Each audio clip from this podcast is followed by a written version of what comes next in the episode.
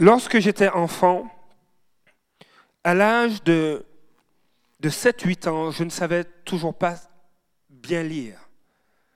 Je fuyais, je fuyais dans, notre système euh, académique où, où j'allais à l'école. Euh, tous les jours, les enfants à tour de rôle devaient lire un paragraphe ou une page d'un livre. Et moi, je fuyais ça. Alors imaginez, tous les jours comme ça, je priais à ma place. Je disais, Seigneur, que la récréation, euh, que la cloche sonne pour la récréation. Je perlais, je trouvais toujours des prétextes parce que c'était très difficile pour moi de lire. Et Dieu est intervenu. Lorsque j'ai reçu ma première Bible à l'âge de 9 ans, j'ai prié et puis euh, je me suis mis à lire des histoires de la Bible et ça s'est débloqué. J'ai commencé à, lire correctement et euh, les, euh, les, professionnels, l'orthophoniste euh, de l'époque, avaient discerné que je faisais de la dyslexie. Et on peut raconter d'autres histoires comme ça où Dieu est intervenu. Un, un jeune garçon de 9 ans qui est dyslexique se retrouve à faire une maîtrise et est diplômé. Et de voir comme, combien il y a des, choses, des, des œuvres que Dieu a accomplies dans ma vie. Et je pense que si on s'asseyait avec chacun de vous, vous pourriez raconter ce que Dieu a fait. Combien ses œuvres sont grandes. Et ce matin, il est bon de se rappeler de ces choses-là. Je voudrais les raconter et les proclamer, mais leur nombre est trop grand pour en faire le compte. Et le verset 5 est vraiment intéressant. Tu ne désires ni sacrifice, ni offrande, mais tu m'as ouvert les oreilles. Tu ne demandes ni holocauste, ni sacrifice pour le péché. Alors j'ai dit, me voici, je viens. Dans le rouleau du livre, il est écrit à mon sujet pour faire ta volonté, mon Dieu. C'est ce que je désire et ta loi est gravée au fond de mon cœur. Qui écrit ces lignes? C'est le roi David. Et si on le met dans le contexte de l'époque de David, David était en train de dire qu'il a reconnu la fidélité de Dieu. Dieu a accompli tellement de grandes choses. Lui qui l'a tiré derrière des brebis, lui qui était un berger, qui était même euh, euh, mis à part par rapport à ses frères, lui, il était dans les champs avec, avec les brebis de son père, et ses frères, eux, ils allaient à la guerre, ils faisaient des, des, des, choses incroyables, mais lui, il était derrière les brebis, il s'en occupait. Et Dieu l'a tiré de ce lieu pour, pour faire de lui le berger du peuple d'Israël. Dieu a accompli de grandes choses dans la vie de David. Il, vous connaissez l'histoire où il a terrassé Goliath, où il était, toujours victorieux face aux, différents conflits auxquels il était exposé. Dieu l'a préservé de, la main d'un roi euh, qui frôlait la folie. Dieu a été fidèle envers David. Et alors que David écrit ces lignes, Et il dit que oui, tu avais planifié toutes ces choses. Et, tu vois dans mon cœur, tes lois, ils sont gravés. David est en train de prophétiser sur la venue du Messie. Et nous allons regarder rapidement euh, ces versets, mais dans le livre des Hébreux. Dans Hébreux chapitre, chapitre 10, le verset 5, il est dit ceci. C'est pourquoi, en entrant dans le monde, Christ dit, Tu n'as voulu ni sacrifice ni offrande, mais tu m'as formé un corps. Tu n'as accepté ni holocauste ni sacrifice pour le péché. Alors j'ai dit, Me voici, je viens. Dans le rouleau du livre, il est écrit à mon sujet. Ça ne vous dit pas quelque chose? Pour faire, au Dieu, ta volonté. Et l'auteur de, l'Épître aux Hébreux va dire ceci au verset 8. Il a d'abord dit, tu n'as voulu et tu n'as accepté ni sacrifice, ni offrande, ni holocauste, ni sacrifice pour le péché. qui sont pourtant offerts conformément à la loi. Et ensuite, il a déclaré, Me voici, je viens, ô Dieu, pour faire ta volonté. Et en disant cela, on voit au verset 9, il abolit ainsi le premier culte pour établir le second. Par l'obéissance que Jésus a eue, il a aboli le premier culte pour en établir le second. Dans la version parole de vie, il est dit au verset 9, le Christ dit ensuite, me voici, je viens faire ce que tu veux. Le Christ supprime les anciens sacrifices, sacrifices il les remplace par le, sien. Jésus a aboli les anciens sacrifices parce qu'ils n'étaient pas efficaces. Chaque année, au temps du peuple d'Israël, il fallait offrir des sacrifices d'animaux. Et là, Jésus dit non, tu ne veux pas de sacrifice, tu ne veux pas d'offrande, tu ne veux pas d'holocauste. Alors tu m'as créé un corps. Et j'ai dit, je viens. Et cette période des fêtes, cette période de Noël, est l'expression et le rappel de ce que Jésus a décidé d'accomplir, de venir et d'abolir les premiers sacrifices, afin que nous puissions avoir accès à la présence de Dieu, afin d'être réconciliés et de rentrer dans l'histoire de Dieu, de rentrer dans sa présence, de rentrer dans son salut. Vous savez, lorsqu'on a toujours cette peur de dire, mais est-ce que je fais les choses correctement? Est-ce que Dieu va me soutenir, va me secourir? Et la parole de Dieu nous dit dans 1 Jean chapitre 4 au verset 18, Dans l'amour, il n'y a pas de place pour la crainte, car l'amour véritable chasse toute crainte. En effet, la crainte suppose la perspective d'un châtiment. L'amour de celui qui vit dans la crainte n'est pas encore parvenu à sa pleine maturité. Si nous avons encore de la crainte, c'est soit que le sacrifice n'est pas suffisant, ou soit notre conscience de l'amour de Dieu envers nous, n'est pas mature. Et le Seigneur veut nous rappeler ces choses. Que Dieu ne voulait, plus de sacrifice, parce que cela ne le convenait pas, ne remplissait pas les exigences, afin que les êtres humains aient accès à sa présence de façon pleine. La seule façon d'accomplir les désirs de Dieu, il fallait que quelqu'un soit sacrifié. Il fallait que celui qui est sans tâche, qui est pur, qui est parfait, donne sa vie, prenne le châtiment qui nous donne la paix sur lui, afin qu'on ait accès à sa présence. Mes yeux ont vu ton salut. Pourquoi j'ai donné ce titre à, ce que je vous partage aujourd'hui? C'est parce que le mot salut, ton salut, a une très grande portée. Elle représente même une personne.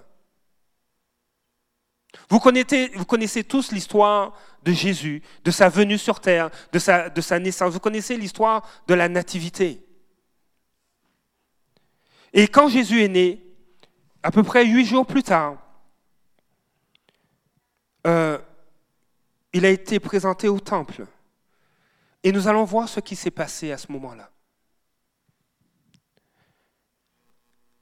Dans Luc chapitre 2, les versets 25 à 32, il y a cet homme qui aime aller à l'église, qui aime aller au temple, qui aime aller dans la présence de Dieu. Nous sommes dans une époque où l'Empire romain règne sur, sur le monde civilisé. Et on dirait que les promesses de la restauration du peuple d'Israël euh, est en train d'être oubliées. Ou on dit, mais on dirait que Dieu a oublié son peuple. Et des fois, on peut vivre des situations où on a l'impression que Dieu nous a oubliés, a oublié ses promesses.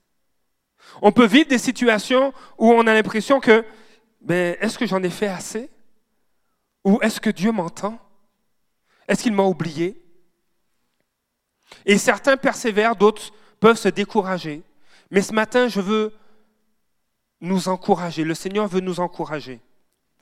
Dans Luc chapitre 2, au verset 25, il est dit ceci, Or, il y avait à Jérusalem un homme appelé Siméon. Cet homme était juste et pieux Il attendait la consolation d'Israël et l'Esprit Saint était sur lui. Ah. Et, c'est beau de voir ce que le Saint-Esprit fait. C'est vraiment euh, encourageant de voir que Dieu n'oublie pas ceux qui crient à lui et n'oublie pas les êtres humains. Le Saint-Esprit lui avait révélé qu'il ne mourrait pas avant d'avoir vu le Messie du Seigneur. Alors, le Saint-Esprit ne lui a pas dit quand, mais lui a dit, tu ne mourras pas avant d'avoir vu le Messie. Et, des fois, Dieu ne nous dit pas quand. Il ne te dit pas cet après-midi, après, après ton magasinage ou après le dîner, voici ce que je t'ai promis va s'accomplir. Tu vas rencontrer ton futur mari. Ah, elle, savait, dis pas Amen.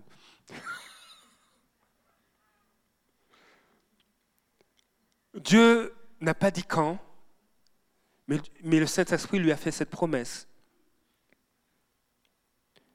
Le Saint-Esprit lui avait révélé qu'il ne mourrait pas avant d'avoir vu le Messie du Seigneur. Verset 27. Il vint au temple poussé par l'Esprit. Et quand les parents amenèrent le petit enfant Jésus pour accomplir à son sujet ce que prescrivait la loi, verset 28, il le prit dans ses bras, bénit Dieu et dit, Maintenant Seigneur, tu laisses ton serviteur s'en aller en paix conformément à ta promesse, car mes yeux ont vu ton salut. Car mes yeux ont vu ton salut. Salut que tu as préparé devant tous les peuples. Lumière pour éclairer les nations et gloire d'Israël, ton peuple. Siméon était conscient que le salut de Dieu n'était pas seulement pour le peuple d'Israël, mais il était pour toutes les nations. Le Saint-Esprit lui avait rappelé ce que les prophètes lui avaient annoncé. Et ce qui est intéressant de voir, lorsque Simeon dit, car mes yeux ont vu ton salut, en grec, le mot salut ou ton salut, c'est sotérion, celui qui sauve. La traduction en français, c'est celui qui sauve, celui qui apporte le salut, celui qui incarne ce salut, ou à travers qui Dieu veut l'accomplir. Alors Siméon, qu'est-ce qu'il a vécu? Il a vu celui à travers qui Dieu va accomplir le salut, la délivrance. Et ce matin, alors que je vous partage cela, cela nous rappelle, euh, il faut porter attention au verset 28, parce qu'il a vu de ses yeux le salut de Dieu il l'a pris dans ses bras et il s'est mis à louer Dieu. Il le prit dans ses bras et bénit Dieu et dit, lorsque le salut de Dieu vient, lorsque Jésus se révèle à nous, nous avons cette invitation à le prendre dans nos bras, à le saisir. Nous avons toujours le choix. L'amour nous laisse toujours le choix.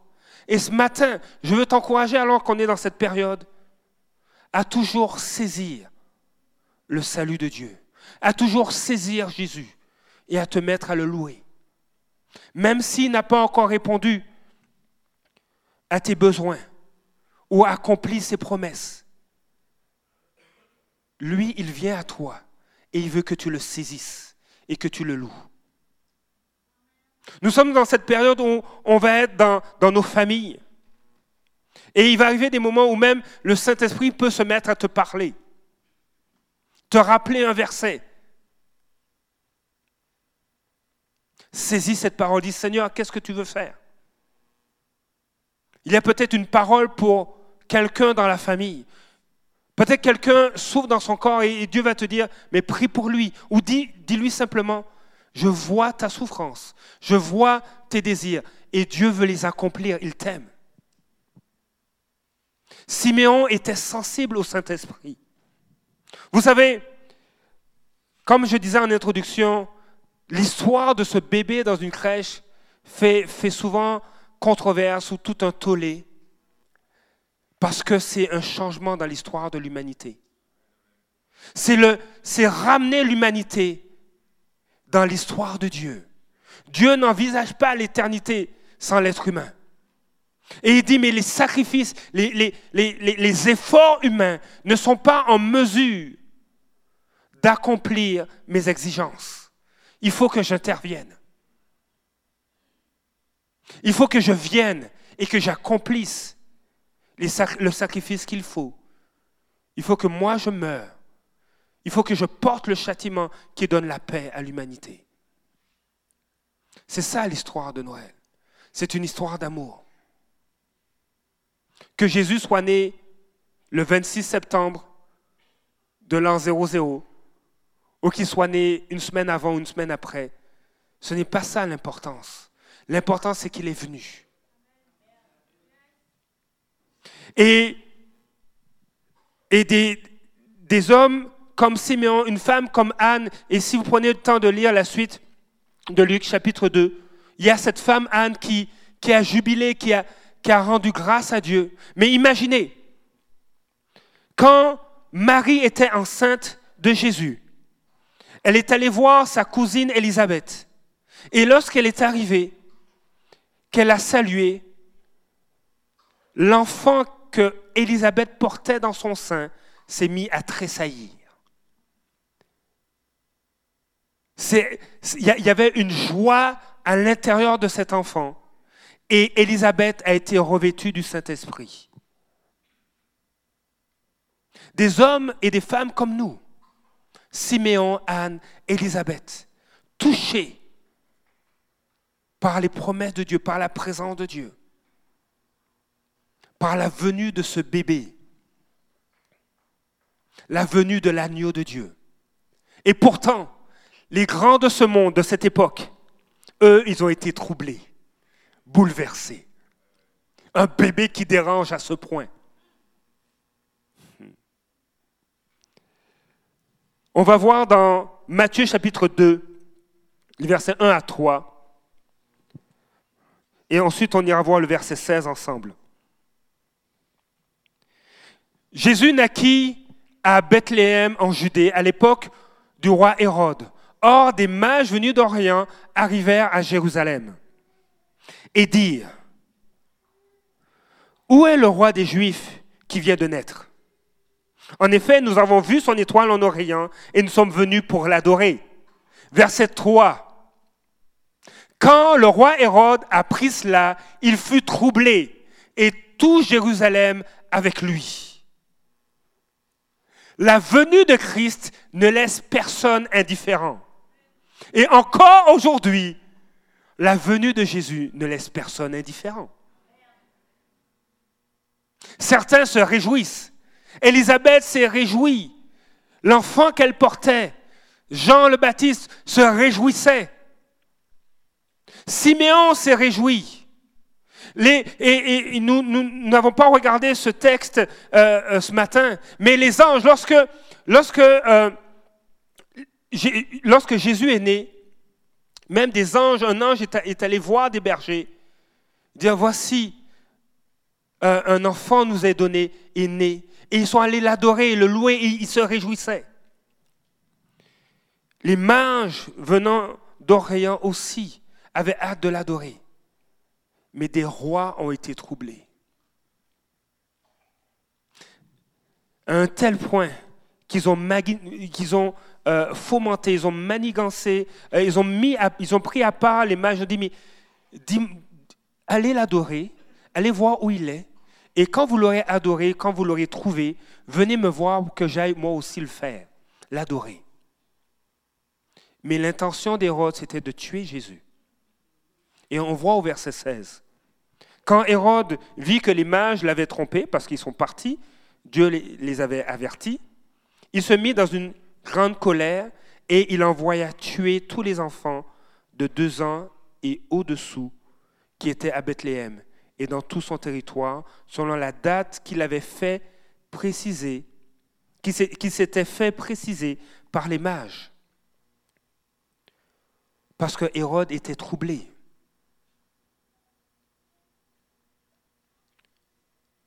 Le mot, troublé en grec, c'est terrasso.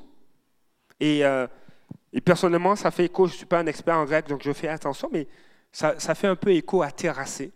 Mais la traduction que j'ai sous les yeux, c'est causer à quelqu'un une commotion interne, emporter sa tranquillité d'esprit, déranger sa sérénité, inquiéter, enlever le repos, bouleverser, rendre anxieux et déprimé. La venue de Jésus ne, laisse pas indifférent. Et, Siméon avait averti euh, la mère de Jésus-Marie, disant que sa venue allait révéler les cœurs. La venue de Jésus révèle les cœurs. En, réalité, on ne peut rien cacher devant Dieu. Et je préfère, lorsque le Seigneur se révèle à moi, je préfère l'embrasser, le, prendre dans mes bras, le saisir et l'adorer que d'être troublé et de, vouloir essayer de tuer le salut qu'il m'apporte. Et des fois, on, est à la porte de cette attitude. On est troublé. Mais le désir de Dieu, ce n'est pas de nous humilier, de nous écraser, mais au contraire, le désir de Dieu, c'est de nous relever. Vous savez, Jésus a dit ceci. Vous connaissez probablement des personnes qui sont peut-être rejetées. Peut-être toi-même, tu as été rejeté, euh, méprisé, rabaissé. Et Jésus va dire, Il va dire cette parole dans Luc chapitre 19. Je vous fais voyager un peu, mais suivez ma pensée. Au verset 9, on ira, je vais tâcher d'aller directement au verset 9. Excellent. Alors Jésus dit à son propos, le salut est entré aujourd'hui dans cette maison parce que lui aussi est un fils d'Abraham. Et je vais lire le verset 10. En effet, le Fils de l'homme est venu chercher et sauver ceux qui étaient perdus. Le salut est entré. C'est comme, comme s'il il, il a été personnifié. La joie est arrivée dans cette maison. Le repas est, est prêt et et la dinde sort toute seule de la, du fourneau et on va se régaler. C'est comme si elle, baisse la vitre de, du fourneau, puis elle se déplace et elle se met sur la table. On a l'impression que le salut est personnifié. Mais oui, effectivement, le salut est personnifié. Jésus est ton salut. Il est le salut de Dieu pour ta vie. Et cet homme Zaché était celui qui était mal aimé, rejeté, discrédité parce qu'il avait eu une vie toute bizarre, toute croche. Il, il était le responsable euh, des, des, des, percepteurs d'impôts. Et il y avait cette, ce principe qu'il appliquait, c'est que tu payes des impôts, mais il y a une ristourne pour moi, et il y a une ristourne qui, euh, pour ceux qui, euh, qui prélèvent directement les impôts, et de sorte qu'ils en prenaient plus qu'ils ne devaient. Et il était menteur, voleur. Et là, exposé au salut de Dieu, exposé à l'œuvre du salut de Dieu, exposé à Jésus-Christ, il était en train de changer. Et on le voit dans les versets précédents, où lui-même il dit, je donne, je remets à celui, euh, euh, je, je donne aux pauvres la moitié de mes biens. Et si j'ai causé du tort à quelqu'un, je lui rends le le quadruple. Le salut était rentré dans sa maison, non seulement spirituellement, mais physiquement. Et Jésus va dire, oui, le salut rentre aujourd'hui dans cette maison, parce que lui aussi est un fils d'Abraham. Toi aussi, tu es une fille d'Abraham. Toi aussi, tu es un fils d'Abraham. Et Jésus va ajouter, en effet, le Fils de l'homme est venu chercher et sauver ce qui est perdu. Le mot grec pour venir à cette pensée. Et je veux que, nous la saisissions ensemble. il y a cette pensée de arriver d'un lieu, venir de quelque part pour se rendre à un autre endroit. Arriver d'un lieu vers un autre. Le Fils de l'homme est venu. Il a quitté quelque part pour venir dans un autre endroit. Afin de chercher. Et la pensée de chercher, vous savez, des fois, euh, j'ai déjà dit à mes, garçons, euh, est-ce que tu peux aller chercher telle chose dans la chambre de papa et maman ou dans le bureau? Ils y vont, ils reviennent, j'ai rien trouvé. Non, mais c'est juste là. Va chercher mon fil de cellulaire.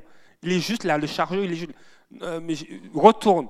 Il y va, il revient. Non, non, je n'ai pas trouvé.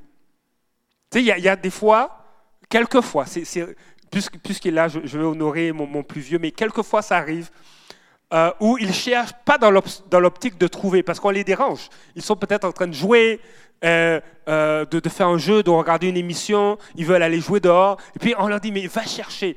Mais leur but, c'est, OK, j'obéis, mais mon objectif, ce n'est pas de trouver.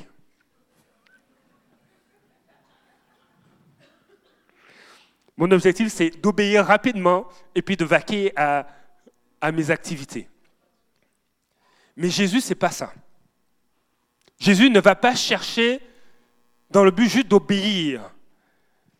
Le verbe en grec, le verbe en grec a cette pensée de chercher dans le but de trouver. En effet, le Fils de l'homme est venu. Il est parti dans quelque part. Et il est venu dans notre quotidien, dans un autre lieu. Chercher avec le but de trouver, de te trouver. Et il ne te lâchera pas. Il ne nous lâchera pas tant qu'il ne nous aura pas trouvé.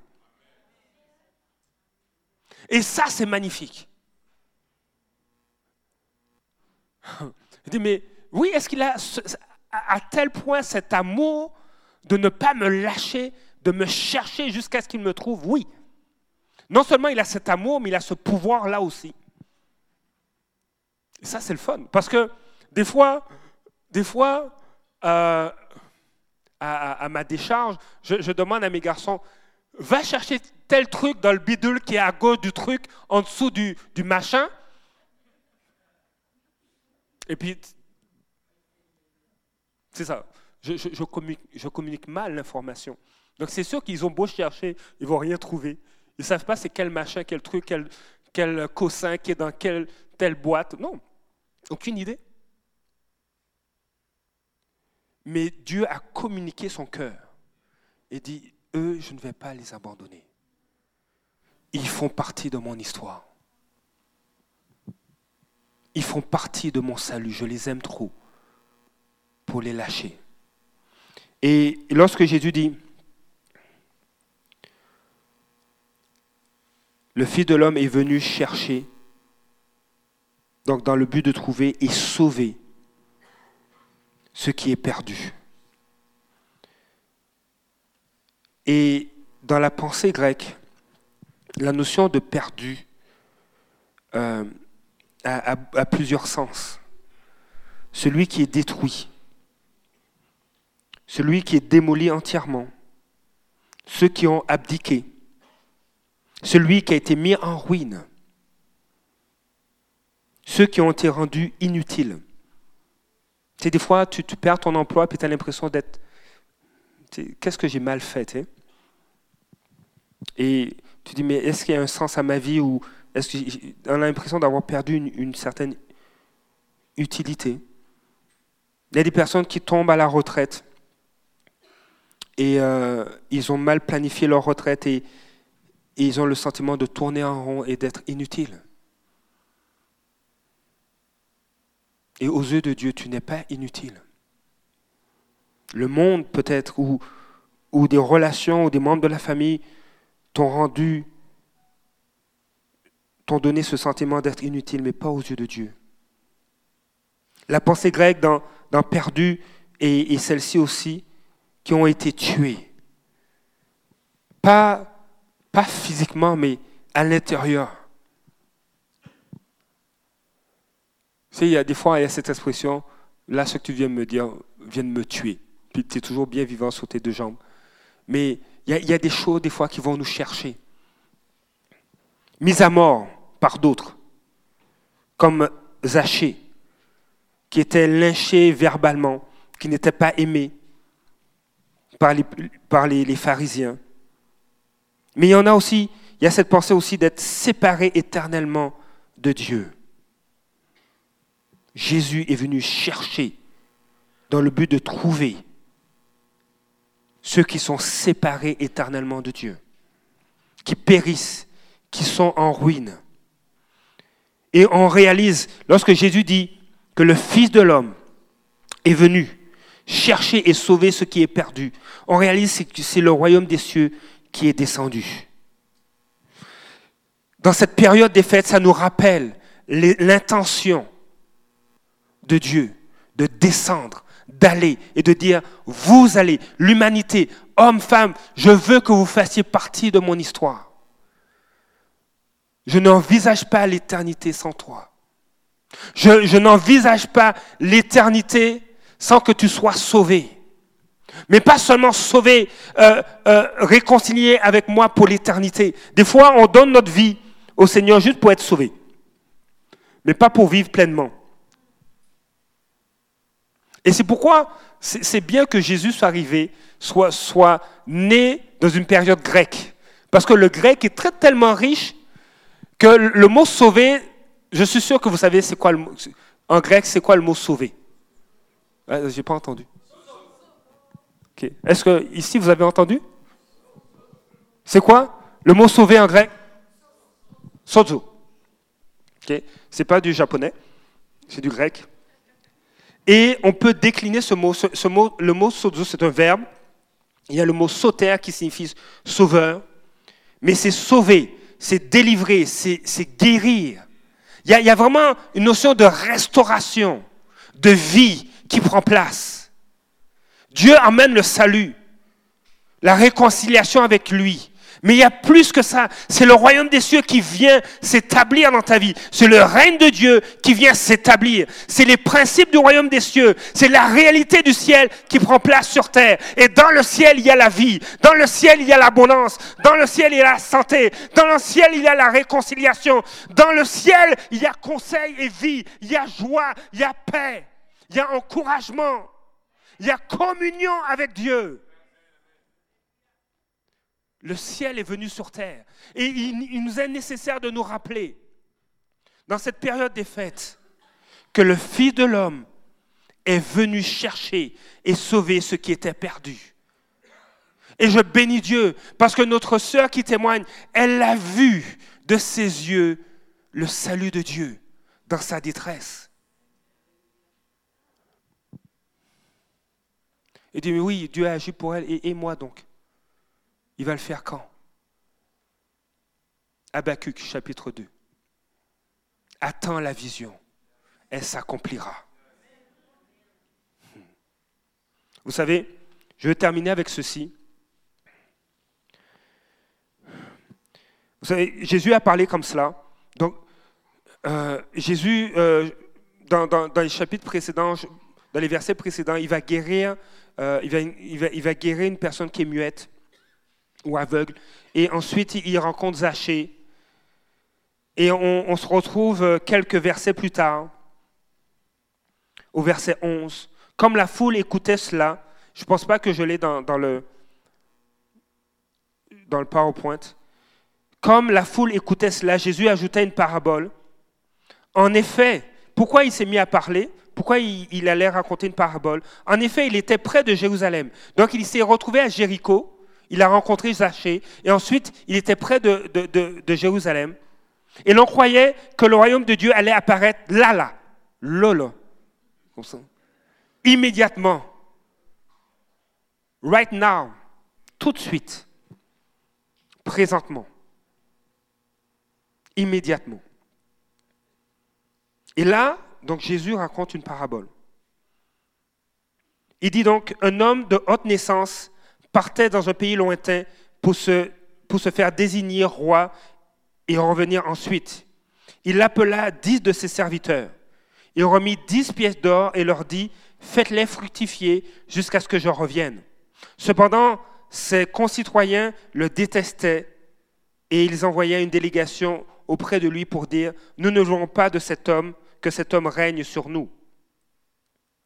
Lorsqu'il fut de retour, après avoir été désigné roi, il fit venir les serviteurs auxquels il avait donné l'argent afin de savoir quel bénéfice chacun avait fait. Le premier se présenta et dit, Seigneur, ta pièce d'or en a rapporté dix. Il lui dit, c'est bien, bon serviteur, parce que tu as été fidèle dans une petite chose. Entre parenthèses, une pièce d'or, c'était l'équivalent de trois mois de salaire. Trois mois de salaire, trois mois. C'est une petite chose. Mais trois mois de salaire, quand même, ce n'est pas négligeable. Mais comparativement à ce que le maître allait donner à ce serviteur, c'était peu de choses. C'est bien, bon serviteur, parce que tu as été fidèle dans une petite chose, reçois le gouvernement de dix villes. Le rapport est impressionnant de sorte que les trois mois de salaire, c'est une petite chose par rapport à la gouvernance de dix villes. Et je pense que ça fait écho. Les choses présentes n'ont rien à voir avec les choses à venir. Le deuxième vin et dit, Seigneur, ta pièce d'or en a produit cinq.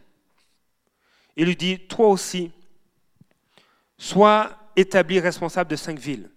Et il continue comme ça, puis il y en a un qui, qui a juste enveloppé la pièce d'or dans un linge, et puis, puis il l'a mis de côté, il l'a enterré peut-être. Et il dit, mais je sais que tu es un maître qui est méchant, donc euh, j'ai eu peur.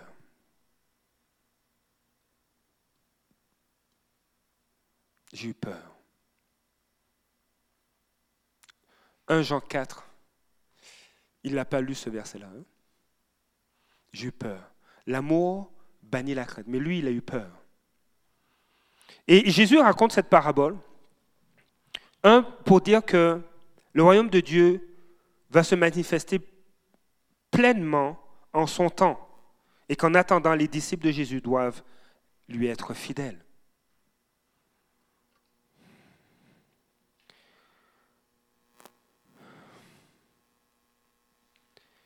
Et il raconte cette parabole aussi pour dire, mais quelle est l'attitude à avoir par rapport à un roi? C'est drôle, Jésus, et en, étudiant, Jésus, il est, il est, il est un, c'est un très bon acteur. On, aura l'occasion d'en parler, mais sur le chemin d'Emmaüs, vous connaissez l'histoire du chemin d'Emmaüs? Où où il y avait des disciples qui marchaient vers Emmaüs, et puis pendant qu'ils marchaient, ils racontaient ce qui s'était passé. Jésus a été crucifié, et puis lui, qu'on pensait être le Messie, puis on ne comprend pas qu'est-ce qui s'est passé. Puis brusquement, il y a quelqu'un qui, les rejoint, puis ils ne le reconnaissent pas, c'est Jésus. Et puis, puis Jésus vient, leur voir dire, euh, qu'est-ce que vous racontez? De quoi vous parlez? Euh, Et puis il dit, mais tu n'es pas au courant de ce qui s'est passé à Jérusalem? Non, non, non, mais racontez-moi. C'est vraiment très bon acteur. ok? Jésus a le tour. Et à cette époque-là, il y a, disons 30 ans, je pense 20 à 30 ans plus tôt, il y avait un roi qui s'est fait couronner aussi. Euh, c'était un, fils d'Hérode et il n'était pas aimé par la population. Donc au lieu d'avoir une promotion, il a eu une, une démotion. il a été rabaissé à d'autres fonctions. Donc Jésus fait allusion à cela dans son histoire. C'est comme si, comme si on n'aime pas notre premier ministre, euh, alors qu'il va se faire, il a gagné les élections et, et il va pour se faire euh, assermenter par euh, la gouverneure générale ou le gouverneur général. Il y a tellement de, plaintes, de cris, la population n'est pas contente que là, exceptionnellement, le représentant de la reine dit il y a un problème. Il y a eu des émeutes, il y a eu des... Donc, il y a un problème. Mais en fait, quand tu ne seras pas Premier ministre, on va juste te donner la gouvernance d'une ville. Je vous donne un exemple comme ça. Donc il y a eu vraiment une, une démotion, il y a eu vraiment euh, il a été rétrogradé, ce, roi-là. Et Jésus utilise ce contexte-là pour dire que oui, en tant que roi des rois, je vais me faire couronner. Le royaume des cieux va venir, mais il ne vient pas là, là, tout de suite. Moi, je veux retourner au Père et je veux revenir dans ma gloire. Et c'est malheureux, il y aura des gens qui ne vont pas aimer ça. Cette fois-ci pour de mauvaises raisons. Mais toi qui t'attaches à moi, toi en qui j'investis, toi en qui je confie des dons, des talents, des pièces d'or, qui sont impressionnantes, trois mois de salaire. Tu peux payer cash peut-être une auto, je ne sais pas. Qu'est-ce que tu vas en faire? Qu'est-ce que tu vas en faire? Nous sommes dans cette période des fêtes et je vais vous laisser cette pensée. Parce que j'aime bien que Dieu nous dérange. Le Seigneur doit nous déranger. Jésus raconte cela, il dit non, non, je rentre à Jérusalem, mais le royaume des cieux ne va pas s'installer immédiatement. Par contre, qu'est-ce qui va se passer? Verset 38, Béni soit le roi qui vient au nom du Seigneur, paix dans le ciel et gloire dans les lieux très hauts. Quand il s'approcha de la ville, verset 41, et qu'il et qu'il la vit, Jésus pleura sur elle et dit, si seulement tu, tu avais toi aussi reconnu aujourd'hui celui qui peut te donner la paix. Mais maintenant, cela est caché à tes yeux, dit Jésus, concernant la ville de Jérusalem. Si tu avais reconnu celui qui peut te donner la paix. J'aimerais inviter peut-être un pianiste. Je veux, conclure euh, la réunion. Jésus est celui qui amène la paix, qui peut te donner la paix. Et euh, Dieu t'a donné, Dieu t'a donné des pièces d'or. Et j'aime beaucoup cette parabole parce que on, évite le piège de dire mais lui il a eu plus plus de, de talent qu'un autre. C'est pourquoi il a réagi de telle telle façon. Mais dans cette parabole, chaque serviteur a reçu une pièce. Et ça avait de la valeur. Chacun ici, vous avez reçu de Dieu. Il n'y a, pas d'exception. Et pour appuyer cette pensée, lorsque le Saint-Esprit est descendu dans la chambre haute, il y avait une langue de feu au-dessus de chaque personne qui était dans la chambre haute. Vous n'avez pas un oups, mais j'ai oublié celui-là qui était assis. Non, Dieu n'oublie personne. Et Dieu ne t'oublie pas. Peut-être des gens peuvent nous oublier, mais Dieu ne nous oublie pas. Ce qu'il a déposé en toi, c'est pour sa gloire. Alors que nous sommes dans cette période où on se rappelle de la venue de Jésus, veux-tu saisir le salut de Dieu et le louer? Ou vas-tu être troublé et vouloir tuer le salut dans ta vie? Être ton propre roi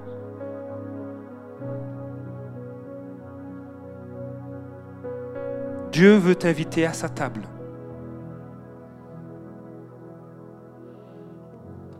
Souvent, on se tourne vers Dieu suffisamment pour être sauvé, mais pas assez pour vivre pleinement le royaume de Dieu sur terre.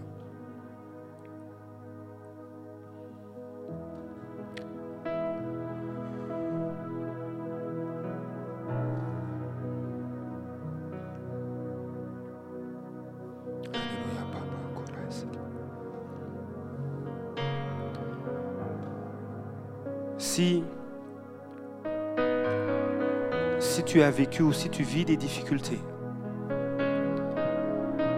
si tu as été rejeté, s'il y a des choses qui t'ont détruite ou détruit, démoli, si tu as eu le sentiment même de vouloir abdiquer, abandonner, s'il y a des domaines dans ta vie, que ce soit les finances, que ce soit les relations où tu as l'impression que c'est en ruine. Ou si tu as ce sentiment d'être inutile, ou même qu'il y a des choses qui ont été tuées. Les circonstances de la vie semblent avoir tué des choses dans ta vie. Si des, des fois tu as l'impression que les gens te mettent à mort par leur façon de parler ou d'agir envers toi. Si tu as ce sentiment d'être séparé de Dieu, ou des domaines dans ta vie, des situations, même tes finances semblent être en ruine, une famille qui est, en ruine, tu, tu appréhendes même ce, temps des fêtes. Je veux t'inviter ce matin à saisir le salut de Dieu. Si tu te sens dans, dans vivre ça, si tu es dans ce cas-là, je t'invite à te lever à ta place. Si des fois tu es troublé, comme cette ville a été troublée en apprenant que, le roi des Juifs est né, tu n'es pas prêt à céder la royauté de ta vie au roi des rois. Et que tu es même des fois à la veille de tuer les promesses que Dieu t'a faites.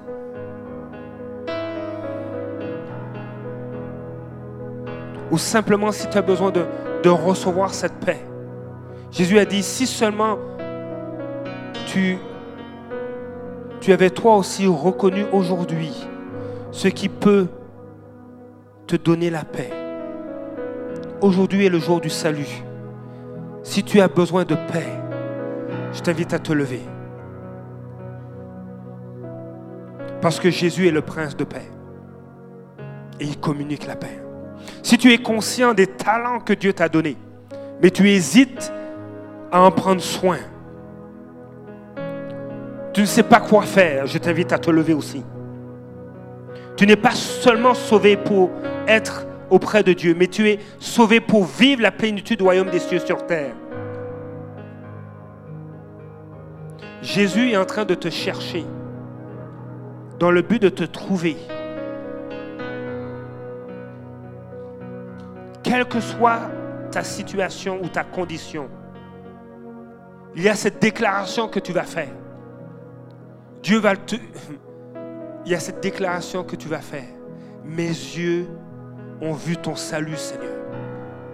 Alors que tu es debout, nous allons prier pour toi. Alléluia, Kibaba Soko. Imama Soko.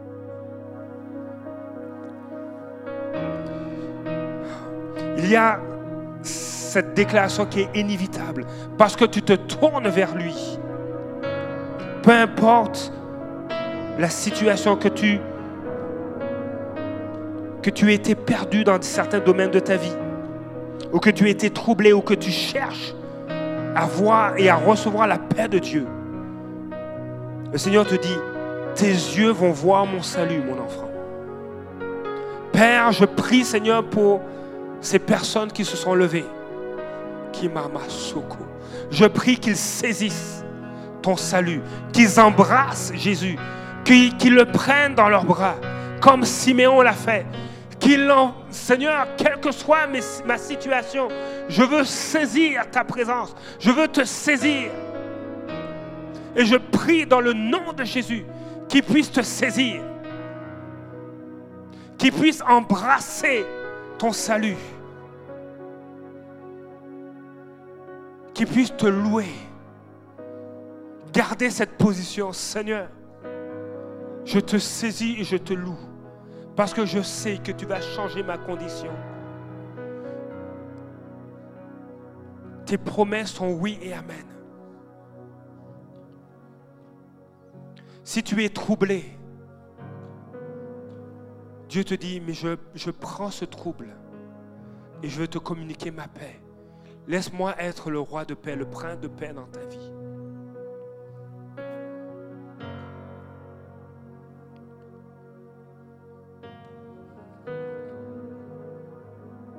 Alléluia, Père. Seigneur, je prie ce, ce matin, Seigneur, pour ta faveur sur ces vies, pour ta délivrance dans le nom de Jésus. Non seulement, Seigneur, tu les appelles à saisir ton salut, à frère fructifier les dons que tu as mis en eux, mais Seigneur, tu les appelles à ta table. Tu les appelles à ta table, à la table du roi des rois.